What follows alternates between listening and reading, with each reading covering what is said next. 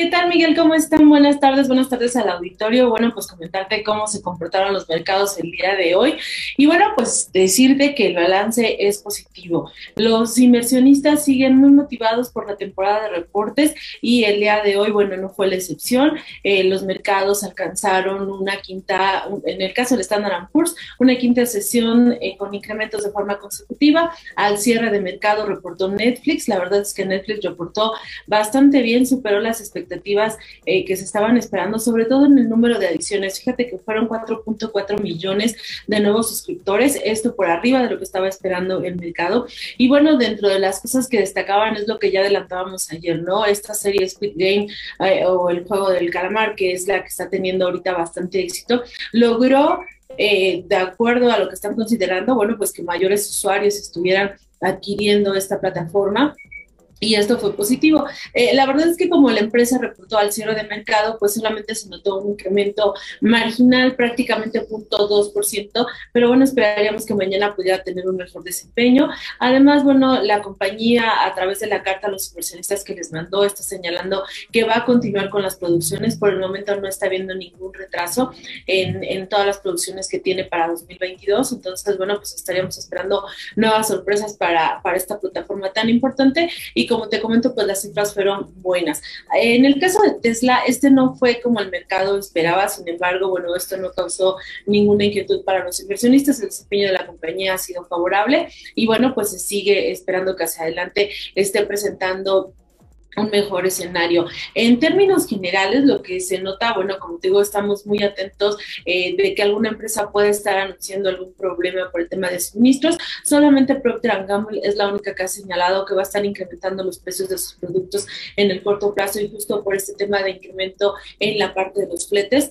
Eh, y bueno, pues estaríamos esperando que las demás empresas del sector consumo también nos den un informe acerca de lo que estarían haciendo hacia el resto del año. Mientras tanto, te comento que los precios de los energéticos continuaron con su tendencia alcista que han venido presentando en las últimas sesiones y bueno, pues en este sentido el temor por la inflación tarde que temprano podría estar nuevamente presionando las operaciones de los mercados financieros. Y bueno, también en temas eh, sanitarios, bueno, esto se, se mantiene de alguna manera estabilidad por el control de la vacuna, señalarte que al menos Alemania que tenía estado de emergencia está considerando que ya para el 25 de noviembre puede estar quitando esta, este estado de emergencia que tenía en la población, lo cual estaría aligerando ya también mucho las medidas para que la gente pueda estar regresando a su actividad normal. Entonces, bueno, pues se sigue avanzando en el tema sanitario. Y por otro lado, bueno, pues ayer te comentaba que el día de hoy inició operaciones el futuro del Bitcoin.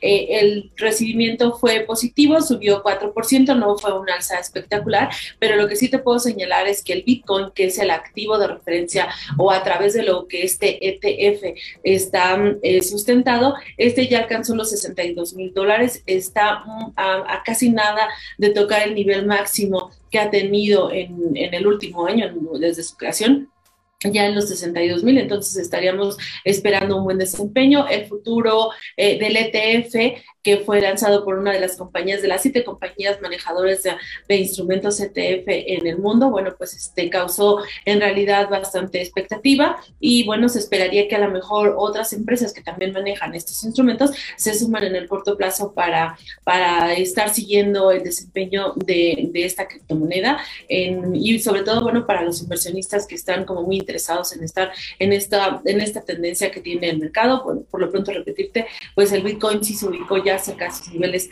máximos. Y para el caso de México, te comento que la bolsa cerró en terreno negativo, una variación ligeramente marginal de 0.5% abajo reaccionando un tanto a la parte de reportes financieros. El día de hoy reportó América Móvil, reportó eh, Liverpool y bueno, eh, también Bolsa. Entonces, mañana tendríamos el análisis de cómo fueron los reportes para la Bolsa en México. Por lo pronto hubo cautela por parte de los inversionistas con respecto a esto. Y para, para mañana que estamos esperando, pues igual muy enfocados en la parte de reportes corporativos, que como te menciono, los reportes corporativos el día de hoy en Estados Unidos, mejor a lo estimado, motivaron el desempeño favorable en los mercados accionarios. Y este sería mi reporte, Miguel. Muchísimas gracias y linda tarde.